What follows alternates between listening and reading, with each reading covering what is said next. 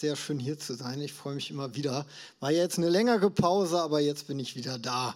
Und ich möchte mit einer Frage starten. Und zwar, wer von euch mag Wespen? Ich sehe die, die eine, eine Person, das ist sehr vorbildlich.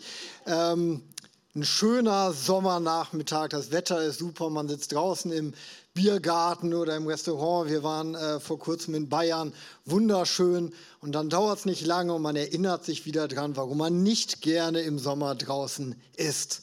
Die Wespen kommen und sie sind so nervig und ich kenne im Sommer kaum etwas Nervigeres als Wespen. Und eigentlich könnte man meinen, weg mit den Wespen, oder?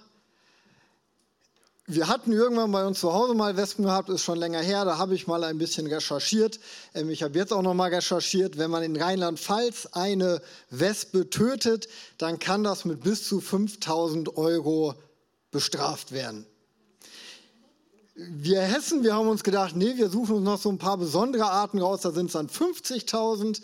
Ähm, genau, das sollte man sich gut überlegen und ich würde sagen, mit dem Weg mit den Wespen, das lassen wir mal.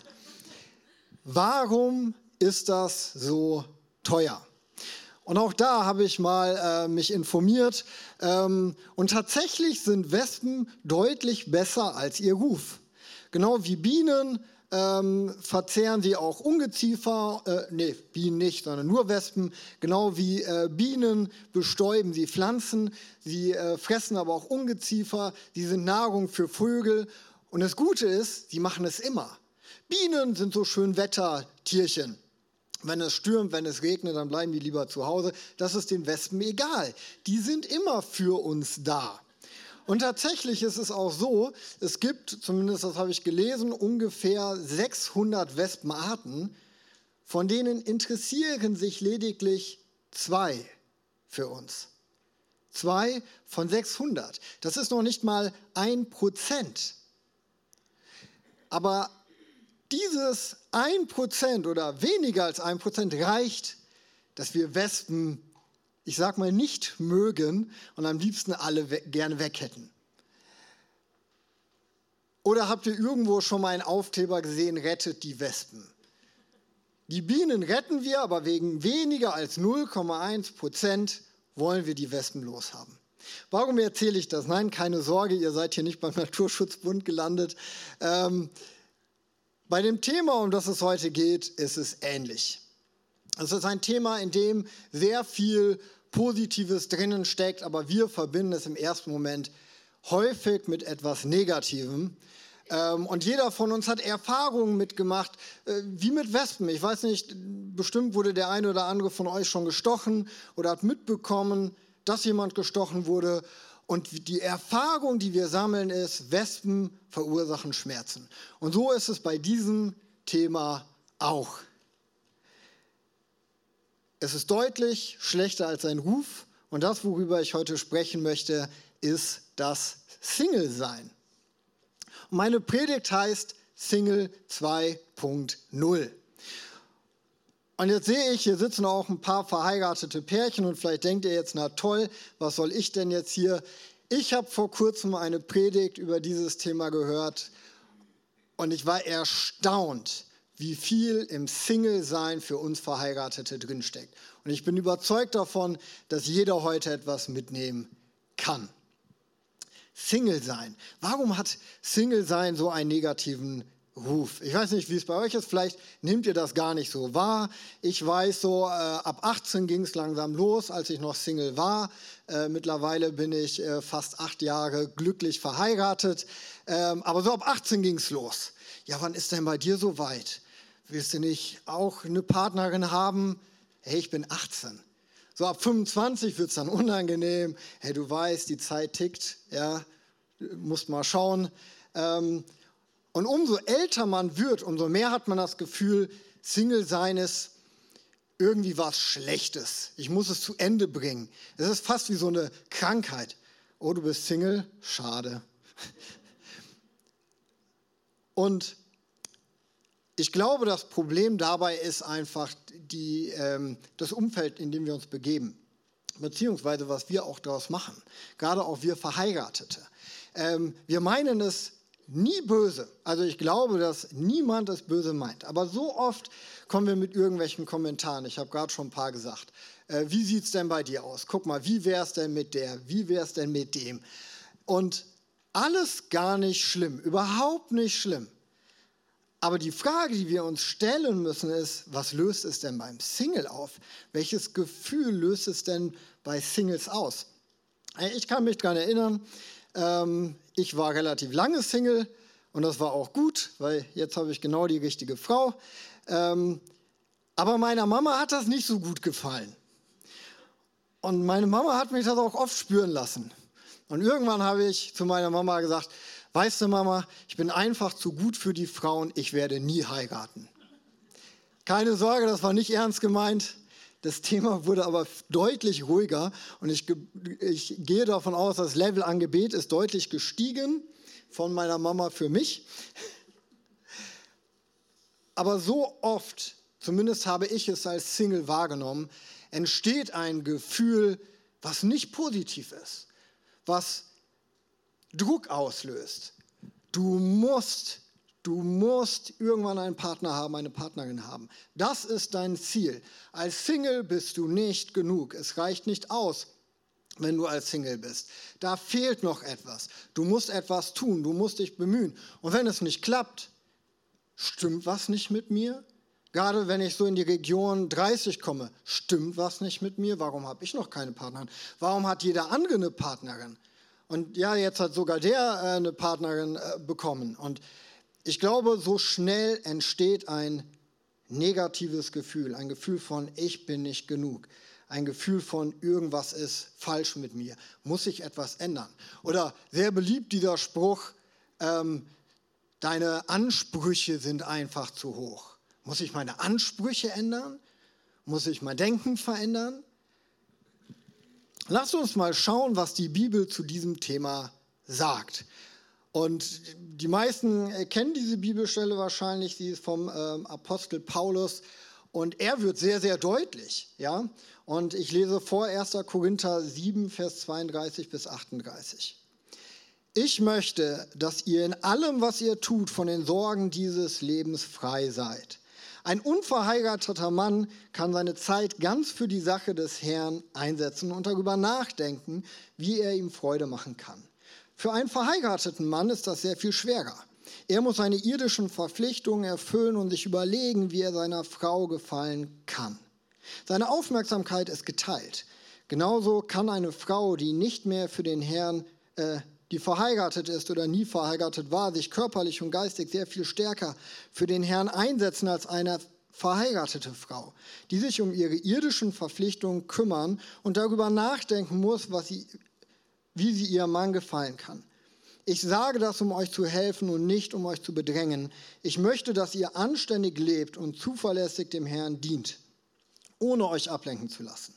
Wenn ein Mann nun der Meinung ist, er sollte seine Verlobte besser heiraten, weil es ihm sonst schwerfällt, seine Leidenschaft zu kontrollieren, und es kann nicht anders sein, so ist es gut und keine Sünde.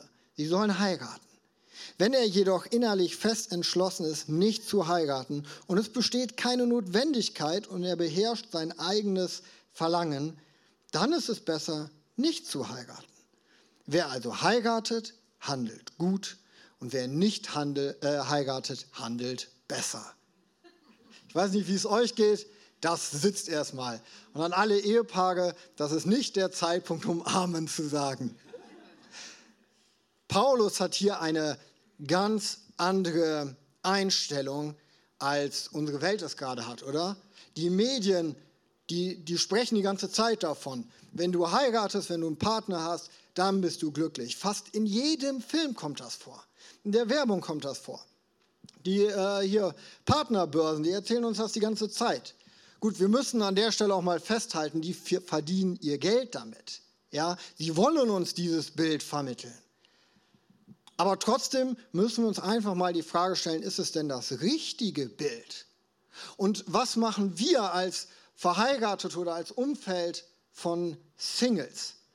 Ich will damit nicht sagen, wir, wir schauen uns das gleich nochmal an, ich will damit nicht sagen, oh, wir sollten jetzt in die andere Richtung gehen und, und äh, heiraten ist schlecht, ja, auf gar keinen Fall.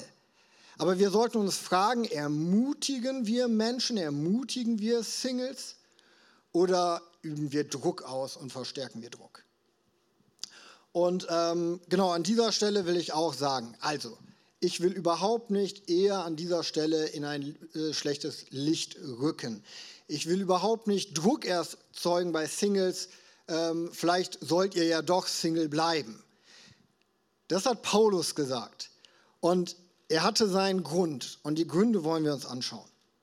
Paulus sagt drei Dinge, die ich hervorheben möchte. Erstens, Gottes Plan mit uns ist wichtiger als jede Beziehung, in der wir leben können. Und das finde ich ist so ein wichtiger Punkt. Das ist erstmal das, worum es geht. Mit Jesus unterwegs zu sein. Das ist das wirklich Wichtige. Das ist entscheidend für und mit Gott zu leben, ist so viel bedeutsamer als jede menschliche Liebesbeziehung. Und das Dritte, wer nicht verheiratet ist, hat mehr Kapazitäten, sich für Gottes Sache einzusetzen. Und ich sage mal, Paulus hat recht, oder? Spätestens wenn Kinder mit ins Spiel kommen, merken wir, wie unsere äh, Kapazitäten sich reduzieren. Hey, wir, wir investieren unsere Zeit für eine super Sache. Wenn wir in Ehe, wenn wir in Kinder investieren, ist es eine super Sache. Aber wir haben nicht mehr so viel Zeit für andere Dinge, oder? Erzähl mal deinem Lebenspartner oder äh, deinem Partner, ja, Gott hat mir gesagt, ich soll jetzt äh, nach Alaska gehen. Das funktioniert oder kann funktionieren, das kann aber auch ganz schön kompliziert werden. Als Singles haben wir es an vielen Stellen deutlich einfacher. Und, und das sollte uns einfach bewusst sein. Wir sollten jetzt nicht anfangen, das eine oder andere da negativ zu sehen. Und sollte aber bewusst sein, als Single haben wir einfach mehr Kapazitäten. Und äh, als Single befindet man sich in einer Phase, wo wir uns viel mehr auf das fokussieren können, was Gott mit uns vorhat. Das Problem ist nur, dass wir halt häufig auf das schauen, was wir nicht haben.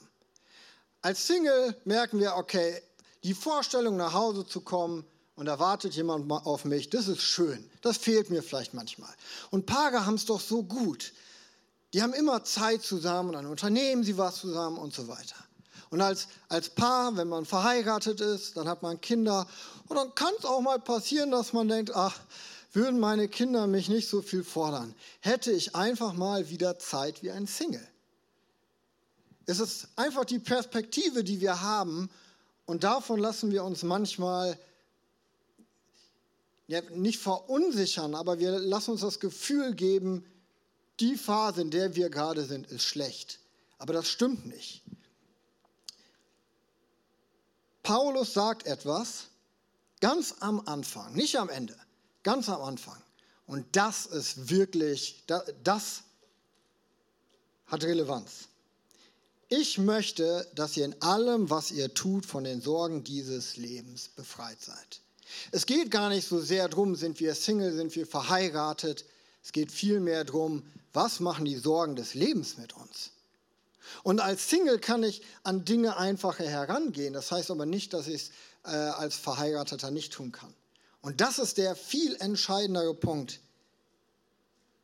ich möchte, dass ihr in allem, was ihr tut, von den Sorgen dieses Lebens frei seid.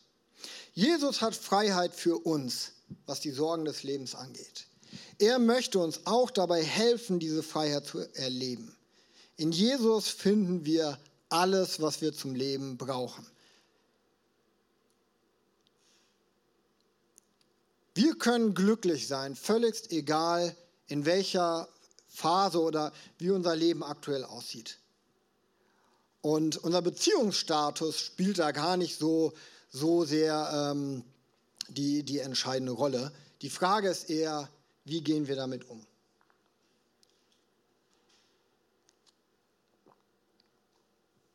Ich habe ähm, letztens einen Satz gehört, den fand ich auf der einen Seite sehr, sehr herausfordernd Auf der anderen Seite hat mich selten ein Satz so sehr zum ähm, Nachdenken gebracht.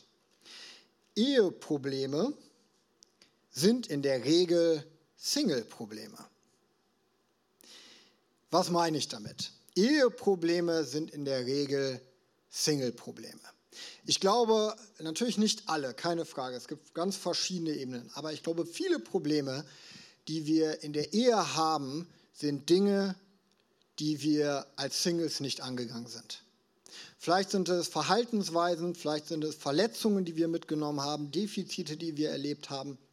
Ähm, ich nenne mal ein paar Beispiele, äh, sei es äh, Pornografiesucht, schlechter Umgang mit Sexualität, schlechter Umgang mit Finanzen, ein Minderwertigkeitsgefühl, weil Dinge negative äh, Sachen über mich gesagt haben und alles Dinge, die, also ich gehe davon aus, dass jeder irgendwann solche Dinge erlebt und Dinge erlebt, die Verletzungen bei uns ähm, äh, bewirken. Und dass wir nicht alles geklärt bekommen, bevor wir in die Ehe gehen, ist ja überhaupt gar keine Frage. Ja, wir sind ja, wir sind nicht perfekt, wir leben auf dieser Welt. Aber wenn wir solche Dinge mit in die Ehe nehmen, dann können sie zu ganz anderen Problemen reifen. Und ich glaube, viele Probleme, die wir in Ehen ähm, erleben, liegen daran, weil wir als Singles verpasst haben, an Dingen zu arbeiten. Und das muss uns einfach bewusst sein. Ich glaube, ich würde es mal so formulieren. Wenn ich der perfekte Single bin, dann werde ich auch der perfekte Ehepartner sein können. Wenn ich als Single glücklich bin, dann werde ich auch als Ehepartner glücklich sein können. Wenn ich es als Single aber nicht bin, dann wird die Ehe nicht die Lösung des Problems sein. Und das muss uns einfach bewusst äh, sein, wenn wir äh, als äh, Single jemanden kennenlernen und gehen in, in die Ehe rein, dann nehmen wir Dinge mit. Und wir sollten uns frühzeitig Gedanken machen, hey, habe ich vielleicht Baustellen, habe ich aber vielleicht auch Wünsche, die ich erledigen sollte, bevor ich in die Ehe gehe.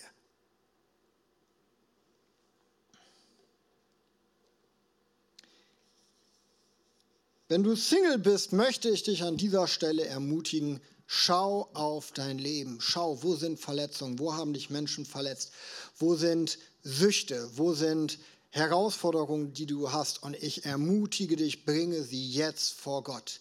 Spreche mit Gott drüber. Frag ihn äh, oder bitte ihn darum, dass er dir dabei hilft, dir diese Dinge abzulegen. Hast du Wünsche in deinem Leben? Hast du Dinge, die dir ganz wichtig sind? Mache sie, während du Single bist. Es ist so einfach. Ich weiß, dass es nicht leicht ist, aber verhältnismäßig ist es einfach. Wenn du verheiratet bist, musst du immer deinen Ehepartner mit im Blick haben, vielleicht deine Kinder. Du hast viel weniger Zeit. Wenn es Dinge gibt, möchte ich dich ermutigen, gehe sie an. Es ist so wertvoll und du wirst etwas für den Rest deines Lebens tun. Und wenn du verheiratet bist, möchte ich dich ermutigen, lehn dich nicht zurück. Denk nicht, okay, das Thema, da kann ich jetzt eh nichts mehr dran machen, wenn wir uns da alle paar Wochen mal kurz streiten, ist nicht so schlimm. Bring es vor Gott. Der Zug ist nie abgefahren. Und wenn ich sehe, jetzt bin ich acht Jahre verheiratet, ich bin mit Sicherheit kein Experte was Ehen angeht. Aber wenn ich etwas gelernt habe, ist, dann gibt es viel zu viele Ehen, in denen es Probleme und Herausforderungen gibt und viel zu viele Ehen, die kaputt gehen, auch im christlichen Kontext. Und ich möchte euch ermutigen, wenn, es, wenn ihr merkt, ihr habt solche Herausforderungen, ja, dann geht als Paar daran. Ja, es gibt äh, mittlerweile richtig gute christliche ähm, Ehekurse. Ähm, wir haben es gibt die äh, Hidden Ministries, ich weiß nicht, ob euch das was sagt. Ähm, da gibt es den Love After Marriage Kurs. Das ist ein Intensivkurs, wo man sich zusammen äh, als Ehepaar miteinander beschäftigt. Und ähm, so viele Ehen, von denen ich mitgekriegt habe, wir haben den auch selber schon besucht, ähm, die da echt Heilung erlebt haben. Ja, es gibt richtig gute Predigten. Wir hatten in der Move Church jetzt vor kurzem eine Predigtserie zum Thema Ehe, Sexualität, Beziehungen. Ähm, ich weiß, vom ICF gibt es einige richtig gute äh, Predigtserien dazu. Hey, geht das an. Man kann so viel, kann man noch verändern, wenn wir vor Gott gehen. Ja? Ähm, So viel können wir tun und es ist so wertvoll. Als Singles haben wir halt den Vorteil, wir können uns ganz in Ruhe vorbereiten. Ähm ich glaube, zusätzlich zu dem Druck, der äh, entsteht, noch ein Grund, warum wir oft als äh, Singles so unglücklich sind oder dann auch in Ehen so unglücklich ähm, werden, ähm, ist, dass es Mythen gibt, an die wir glauben. Ähm, Mythen gibt, die wir irgendwo gehört haben oder was wir uns selber eingeredet haben. Und wenn wir dann in die Ehe kommen, stellen wir fest, so ist es gar nicht. Das habe ich mir ganz anders vorgestellt. Ich möchte auf drei Mythen mal eingehen. Mein Single-Sein ist ein Makel, den eine Beziehung beheben wird. Ich habe gerade schon ähm, einiges dazu gesagt. Zuallererst, Single-Sein ist kein Makel. Überhaupt gar nicht. Und das andere,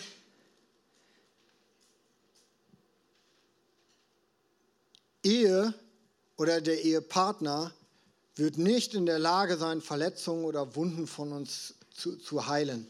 Ja, es wird sich was verändern. Aber wenn wir mit der Einstellung reingehen, es ist ein Makel, den wir erstmal ablegen müssen, dann werden wir erleben, da werden wir sehr stark an unsere Grenzen kommen.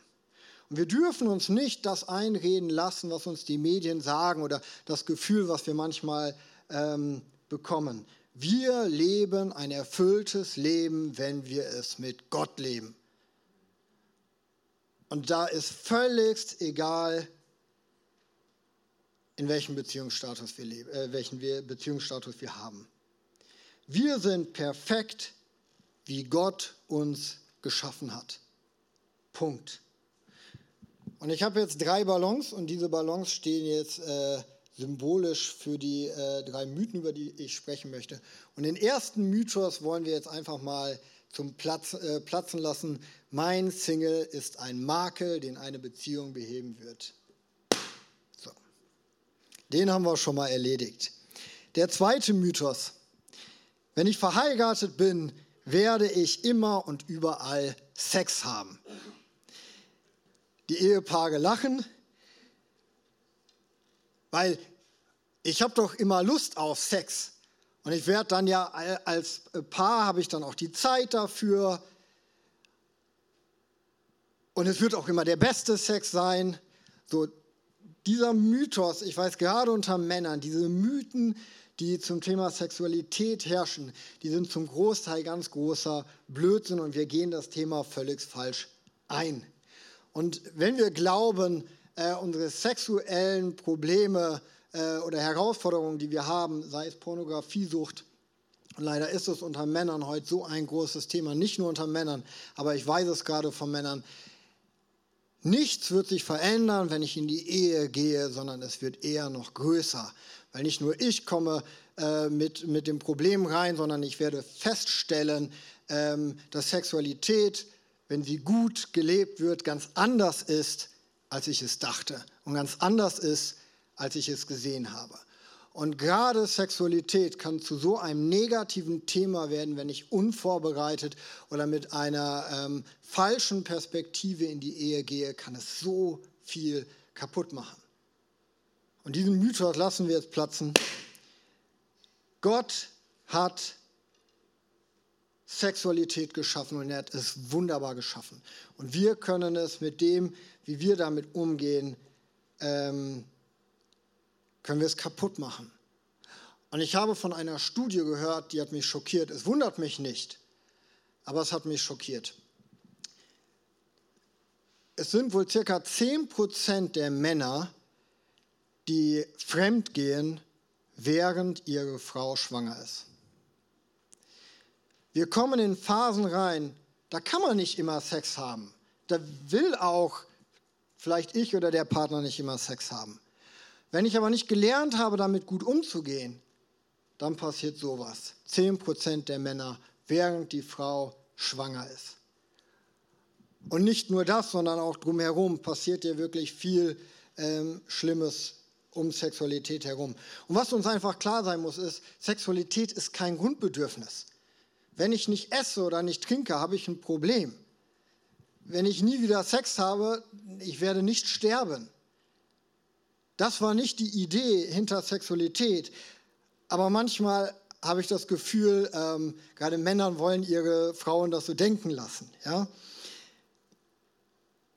Gucken wir uns den dritten Mythos an. Ich kann nur glücklich sein, wenn ich einen Partner, eine Partnerin habe. Endlich wird meine Sehnsucht und meine Leere ausgefüllt. All meine Minderwertigkeitsgefühle sind weg. In einer Partnerschaft werde ich glücklich und erfüllt sein. Ich glaube, ich habe schon genug jetzt gesagt, dass, dass ihr wisst, und wahrscheinlich habt ihr es auch vorher gewusst, dass es so nicht ist. Die Wahrheit ist, wir nehmen uns selber mit in jede Beziehung, in die wir gehen. Ich will das an einem Beispiel festmachen. Wenn äh, neue Leute zu uns in die Gemeinde kommen und die waren vorher äh, in einer anderen Gemeinde und man unterhält sich so, ähm, dann wird es interessant, mal genauer hinzuhören, wenn man mitkriegt, die Person war schon in sehr, sehr vielen Gemeinden hintereinander. Weil dann könnte es so sein, dass der Grund des Gemeindewechsels nicht immer nur an der Gemeinde liegt, sondern vielleicht auch an der Person. Und dass die Person in jede Gemeinde etwas mitgebracht hat, mit reingenommen hat, was ihr es schwer gemacht hat, dort Platz zu finden. Und genau so ist es auch in der Ehe. Wir bringen uns selber mit. Wir bringen unsere eigenen Her äh, Herausforderungen mit. Ich habe vorhin von, von den Verletzungen gesprochen. Das bringen wir alles mit. Und vielleicht bringen wir Dinge mit, die es unserem Ehepartner oder unserem Eheleben schwer machen. Wenn wir glauben, dass ein Partner die Leere in unserem Herzen füllen kann, liegen wir falsch. Und ehrlich gesagt suchen wir dann eigentlich eher einen Seelsorger als einen Partner. Diese Aufgabe kann kein Partner äh, der Welt erfüllen. Er wird irgendwann an seine Grenzen kommen. Und auch diesen Mythos wollen wir jetzt platzen lassen. Und selbst wenn wir es vielleicht für uns nicht so nennen, ich glaube, im Hinterkopf tragen viele Menschen einfach diese Mythen mit sich, diese Gedanken mit sich. Ich werde glücklich sein, wenn, weil das ist doch gerade meine größte Baustelle. Das ist doch das, womit ich dauernd konfrontiert werde. Das ist doch das, weshalb ich unglücklich bin. Also muss das Problem doch erledigt sein, wenn ich einen Partner habe. Und dann kommen plötzlich neue Probleme und wir stehen und denken, oh, so habe ich mir das aber nicht vorgestellt. Wo ist denn meine Zeit hin? Wo ist denn das hin? Warum kann ich das nicht mehr machen? Warum ist das so kompliziert? Und ich habe ein Beispiel gehört, das, das fand ich eigentlich echt ganz gut. Wenn ich Single bin und ich habe vier Probleme, dann habe ich vier Probleme und an denen kann ich arbeiten. Wenn ich verheiratet bin und ich habe vier Probleme und mein Partner hat vier Probleme, könnte man meinen, ach super, acht Probleme kriegen wir auch noch hin. So funktioniert aber Ehe nicht. Denn in der Ehe werden die Probleme multipliziert. Und ich sage euch auch warum. Wenn ich Probleme mit Finanzen habe, dann ist es für mich ein Problem. Bringe ich es mit in die Ehe, dann wird es aber auch ein Problem für meine Frau. Dann kann es sein, dass sie schlaflose Nächte hat, weil sie nicht darauf vertrauen kann, dass ich gut mit dem Geld umgehe. Und plötzlich ist aus einem Problem zwei geworden. Und aus dem Problem meiner Frau passiert genau das Gleiche. Und dann habe ich statt vier Probleme nicht acht, sondern 16. So funktioniert Ehe. Nicht nur im Schlechten, sondern auch im Guten. Aber das ist das, womit wir, womit wir uns gerade befassen, befassen müssen. Ehe wird unsere Probleme nicht lösen. Unsere Probleme könnten in der Ehe sogar noch verstärkt werden. Wofür ist Beziehung denn da, wenn nicht für diese Dinge, die wir gerade haben, platzen lassen? Die Antwort liegt in dem, was Jesus selbst als die wichtigste Lebensregel von allen definiert. Markus 12, 28, Vers 31. Einer der Schriftgelehrten stand dabei und hörte dem Gespräch zu. Er merkte, wie gut Jesus geantwortet hatte, deshalb fragte er ihn, welches von allen Geboten ist das Wichtigste. Jesus antwortete, das wichtigste Gebot ist dies, Höre, o Israel, der Herr, unser Gott, ist der einzige Herr. Und du sollst den Herrn, dein Gott, von ganzem Herzen, von ganzer Seele, mit all deinen Gedanken und all deiner Kraft lieben. Das zweite ist ebenso wichtig. Liebe deinen Nächsten wie dich selbst. Kein anderes Gebot ist wichtiger als diese beiden.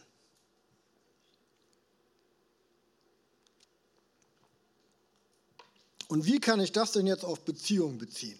Ganz einfach. Wenn ich mir das anschaue, dann sehe ich drei Ebenen.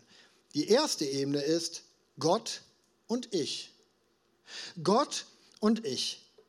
Und alles beginnt damit, dass ich in Verbindung mit meinem Schöpfer bin. Das ist das Wertvollste und Beste, die beste Beziehung, die wir haben können. Er ist der Einzige, der die Leere in meinem Herzen füllen kann. Nur bei ihm finde ich, was ich wirklich suche. Meine Frau wird das nicht erfüllen können, aber Gott kann es.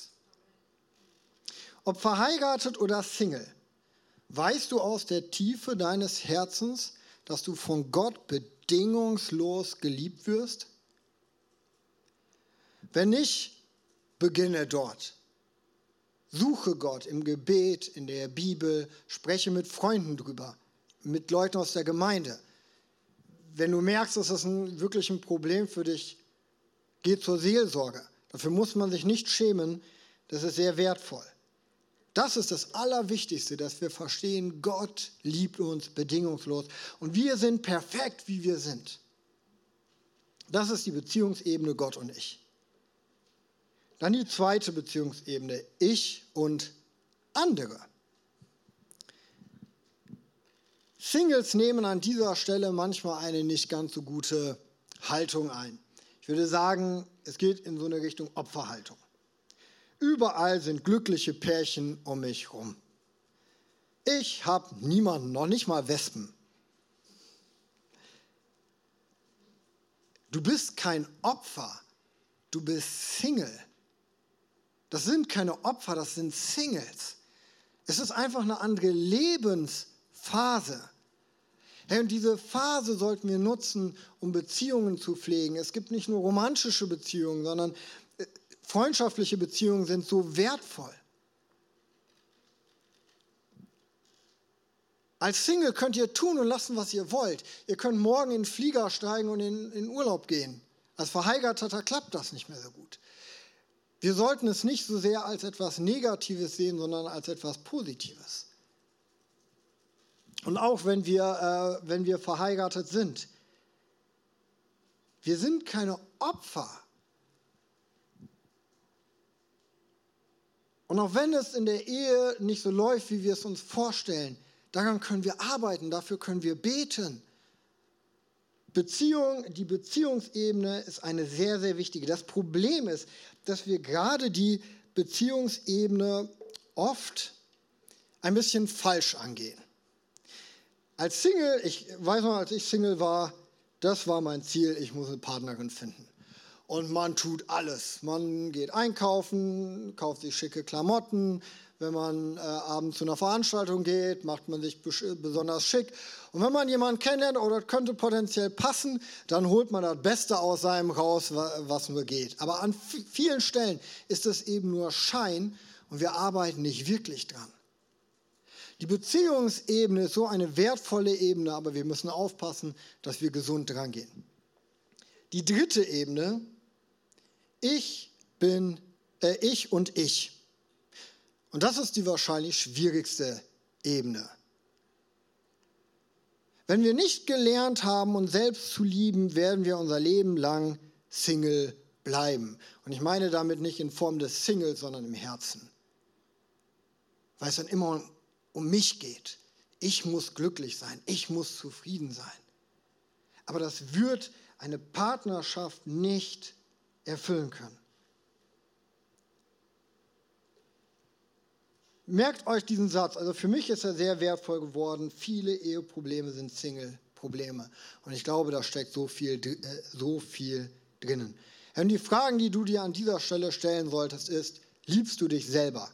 Kannst du Ja zu dir sagen? Bist du in Harmonie mit deiner Biografie? Und ich meine damit nicht, bist du über alles glücklich, was passiert ist. Aber konntest du die Dinge, die nicht gut waren, hinter dir lassen? Das sind Dinge, die wir uns fragen sollten in der Ich- und Ich-Ebene. Und wenn du merkst, du, du hast da äh, ähm, Herausforderungen, genau wie ich vorhin gesagt habe, sucht Freunde. Wenn ihr in Hauskreisen seid, hey, sprecht mit Leuten, denen ihr vertraut, in der Gemeinde, geht ins Gebet, ähm, arbeitet an den Themen. Das wird euer Leben verändern, wenn wir ähm, solche Schmerzen hinter uns lassen können. Ich weiß, dass es nicht immer einfach ist. Aber das ist eine Ebene, an der können wirklich nur wir arbeiten. Da kann niemand anderes irgendetwas verändern. Es liegt komplett an uns. Und ich glaube, das Problem, was wir halt häufig haben, ist, ähm, wir legen so viel Intensität, auch als Single, aber auch als Verheiratete, in die Beziehungsebene mit anderen Menschen. Und was dann oft untergeht, ist die Beziehungsebene zu Gott und zu uns. Und ich glaube, wenn wir das mehr angehen, wenn wir das mehr intensivieren, gerade auch als Singles, dann wird automatisch in der Beziehungsebene mit anderen etwas passieren. Ich will das erklären. Ich male mal ein Bild. Stellt euch eine Person vor, die komplett im Reinen mit sich ist, die komplett glücklich ist, einfach mit sich selber, die nicht dich braucht, niemand anderen braucht, um glücklich zu sein, keine Anerkennung, sondern die ist glücklich. Und sie ist mit Gott unterwegs. Sie vertraut ihm, sie weiß, dass, äh, dass er bei ihr ist, dass er sie durch alles durchträgt. Habt ihr eine Person vor Augen, mit der ihr gerne zu tun hättet oder nicht? Ich glaube, wenn wir an diesen Punkten arbeitet, wird die zweite Ebene gar kein großes Thema. Bevor ich zum Ende äh, komme, möchte ich ähm, noch zwei, zwei ganz kurze ähm, Geschichten erzählen. Ähm, Freunde, gute Freunde von uns, die hatten viele, viele Jahre den Wunsch, Kinder zu kriegen. Und sie sind irgendwann an einen Punkt gekommen, sie haben es einfach nicht verstanden. Sie haben nicht verstanden, warum es nicht klappen will. Sie haben nicht verstanden, warum Gott sie da im Stich lässt irgendwo. Und ähm, Ende letzten Jahres ist mein Kumpel ins Gebet gegangen und er hat das ganze Thema Gott abgegeben. Und er hat gesagt, hey Gott, ich verstehe es nicht, aber ich gebe es dir ab. Und einen Monat später haben die erfahren, dass seine Frau schwanger ist. Und ich warte jeden Moment auf die Nachricht, dass das Baby auf die Welt ist. Es ist jetzt wirklich, äh, kann jetzt jeden Tag so weit sein. Und ich hatte, ähm, als ich damals Single war, hatte ich ein ähnliches Erlebnis. Sehr lange kam es von mir heraus, dass ich unbedingt eine Partnerin haben möchte. Und ich bin lange auch einer Person hinterhergerannt, kann man schon fast sagen. Das ging über zwei Jahre, äh, dürfen ungefähr. Und ich kann nur sagen, es war keine gute Zeit. Und irgendwann bin ich ins Gebet gekommen. Ich habe gefragt, Gott, warum? Und ich habe gemerkt, das ist die falsche Frage. Ich habe viel zu sehr meinen Schwerpunkt darauf gelegt und ich konnte das Thema Gott abgeben. Und an dem Abend, wo es nochmal in die Praxis kam, dass es sehr herausfordernd wurde, äh, für mich wurde, hat Gott mich daran erinnert. Ich habe mich ähm, davon distanziert und an dem Abend hatte ich mein erstes längeres Gespräch mit meiner heutigen Frau. Ich will nicht sagen, dass es immer so ist. Da gibt es keine Garantie für. Aber ich glaube, in dem Moment, wo wir die Dinge Gott abgeben, passiert oft viel mehr als in der Phase, wo wir tun, machen, versuchen.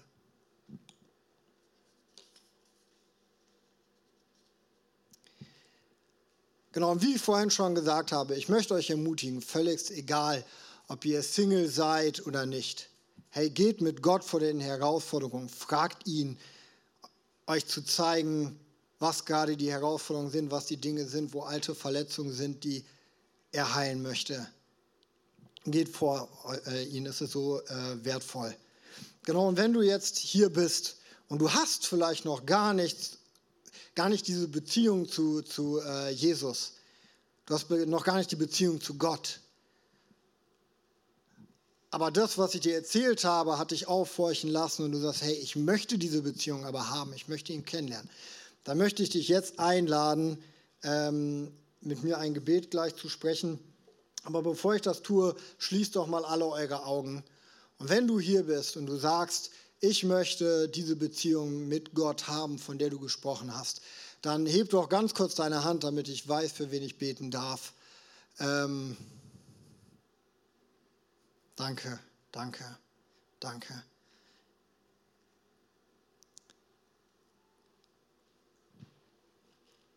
Genau, lasst uns jetzt alle zusammen beten. Ich glaube, hey, dieses Zeichen, was ihr mir gegeben habt, habt ihr vor allem auch Gott gegeben.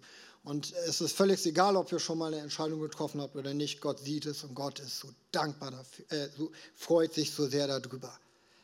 Ihr seid seine Geliebten, wir sind seine geliebten Kinder und er freut sich für jeden, der diese Entscheidung trifft. Ich würde jetzt ein Gebet vorsprechen und ich möchte euch bitten, dass ihr einfach nachsprecht. Herr, ich komme jetzt vor dich.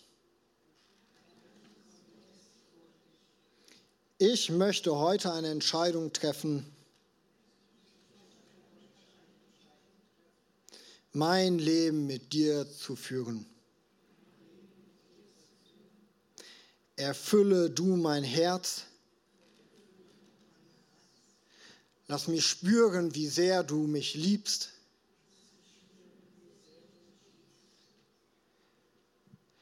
Ich möchte eine Beziehung zu dir aufbauen. Zeige mir, was dein Plan mit mir ist. Und zeige mir, was du Wundervolles über mich denkst. Ich bin dein Kind und du bist mein Gott. Amen. Herr, und ich möchte dich danken für jeden, der heute diese Entscheidung getroffen hat. Ich möchte dich danken für jeden, der der hier im Raum ist, Herr. Ähm, du siehst die Herzen, du siehst, wie es uns geht, du siehst, wie gerade unsere Situation ist. Berühre uns da, wo wir deine Berührung brauchen. Hey, und da, wo wir herausgefordert sind mit unserem Beziehungsstatus, berühre uns da, begegne uns da und zeige uns, dass es gut ist. Und zeige uns, wie wir noch mehr in ein erfülltes Leben da reinkommen können. Danke, dass wir nicht allein unterwegs sind. Danke, dass du da bist, dass du für uns da bist. Amen.